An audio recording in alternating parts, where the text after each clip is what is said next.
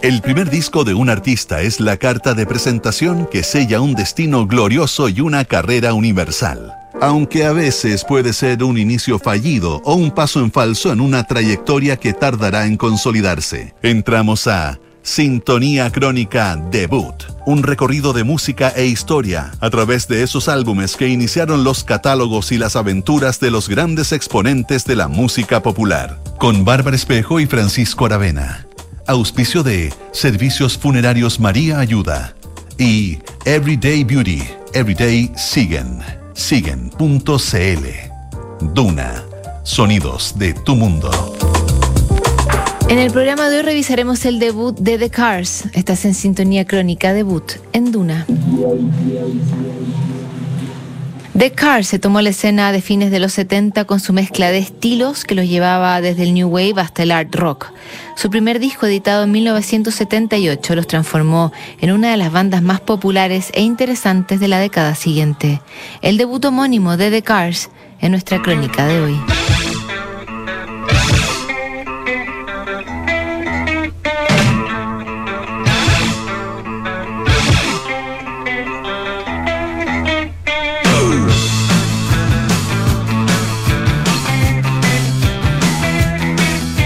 Ocasek tenía 33 años cuando grabó el álbum debut de su banda, The Cars. Ocasek se había conocido con el bajista y vocalista Benjamin Orr a mediados de los 60 en Ohio, donde eran protagonistas de la incipiente escena local.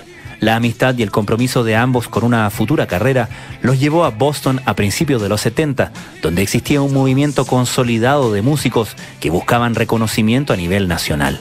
Ocasek y Orr, bajo el nombre de Milkwood, publicaron un disco de folk rock en 1973. El álbum fue un fracaso y los impulsó a cambiar de rumbo con una nueva banda que se llamaría Richard and the Rabbits, a la que se sumó el tecladista Greg Hogg. Luego apareció el guitarrista Elliot Easton, quien tenía estudios de música en la Academia de Berkeley, y el baterista David Robinson, que había tocado con el legendario grupo de la zona The Modern Lovers. The Cars iba tomando forma, pero aún eran desconocidos para el público.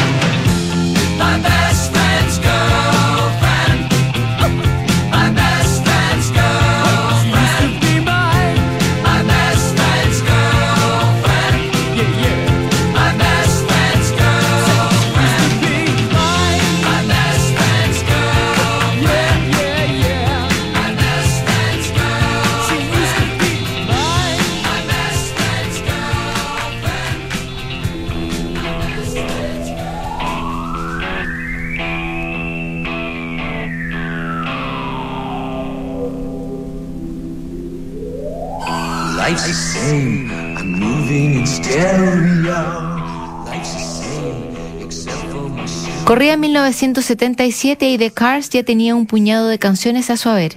El circuito de clubes de Boston se había transformado en el campo de experimentación de la banda, que aún estaba definiendo el estilo y la forma en que desarrollarían su música. El grupo de Rick Ocasek presentaba una mezcla entre rock y new wave, pero también componían baladas pop y algunas composiciones más cercanas al art rock.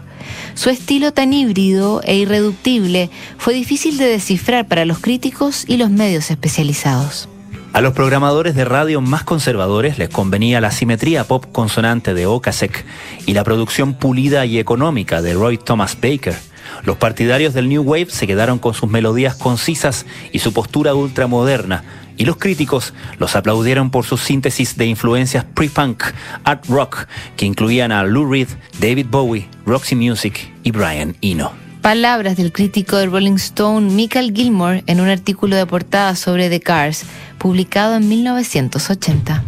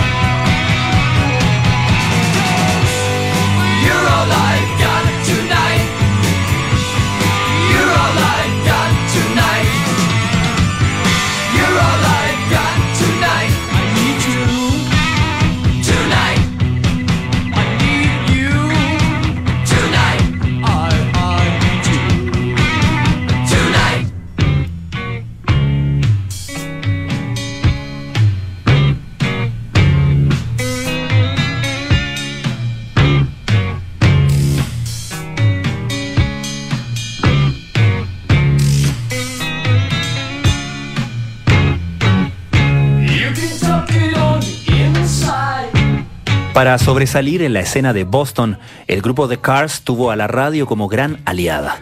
El demo de la canción Just What I Needed, que habían grabado y producido de forma independiente, comenzó a tener alta rotación en la emisora WBZN. La DJ Maxine Sartori los tenía entre sus favoritos y gracias a su empeño el sello Electra se puso en contacto con la banda. Electra, una casa discográfica que tenía a los Eagles y a Jackson Brown en su catálogo, llamó al productor británico Roy Thomas Baker para hacerse cargo de The Cars. Baker, conocido por su amplio trabajo con Queen, los recibió en el estudio Air de Londres, donde empezarían a esbozar su álbum debut. The Cars era una banda con una sección rítmica compacta y un cantante muy singular como Rick Ocasek, pero cuando las armonías entraban se convertía en un muro de sonido. The Cars llegó en el momento exacto en que las radios de rock necesitaban refrescarse. Palabras de Roy Thomas Baker, productor de Queen y The Cars.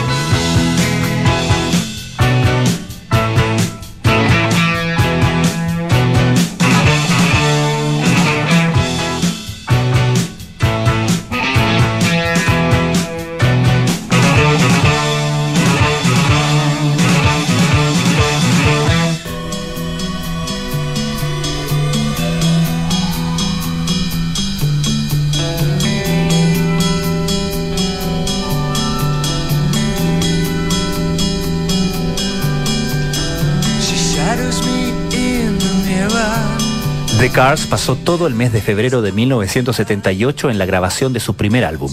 Roy Thomas Baker logró ajustar el sonido y las armonías vocales, mezclando la grandeza de los himnos del rock con el pop tecnológico y los sintetizadores que se convirtieron en la rúbrica de la banda. Una tras otra fueron registrando todas las canciones que ya sonaban como verdaderos éxitos en el estudio. De hecho, la banda bromeaba con ponerle el nombre Greatest Hits una semana antes de publicar el disco, el grupo editó Just What I Needed como primer single. La misma canción que habían lanzado antes como demo, ahora estaba disponible a nivel nacional y con una calidad de producción que los hizo distinguirse entre los otros actos del momento. Just What I Needed sería la carta de presentación del disco, titulado simplemente como The Cars.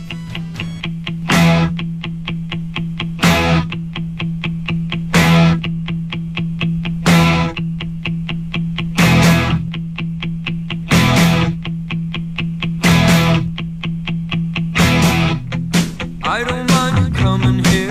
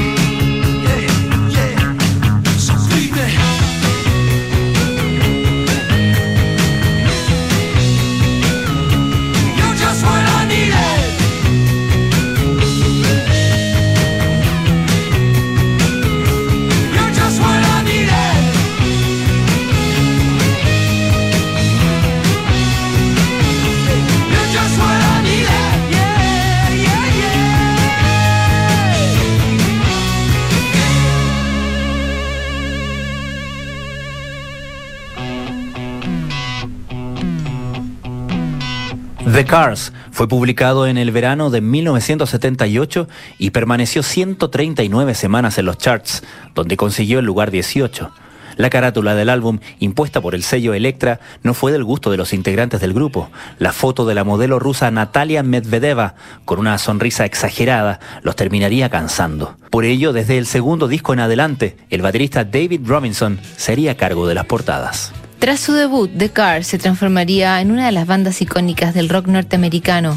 Entre 1979 y 1985 editaron cuatro álbumes y consiguieron ubicar el mismo número de sencillos en el top ten. En 1985, en el momento de su mayor exposición, la banda participó en el multitudinario show de Live Aid, actuando en el escenario de Filadelfia.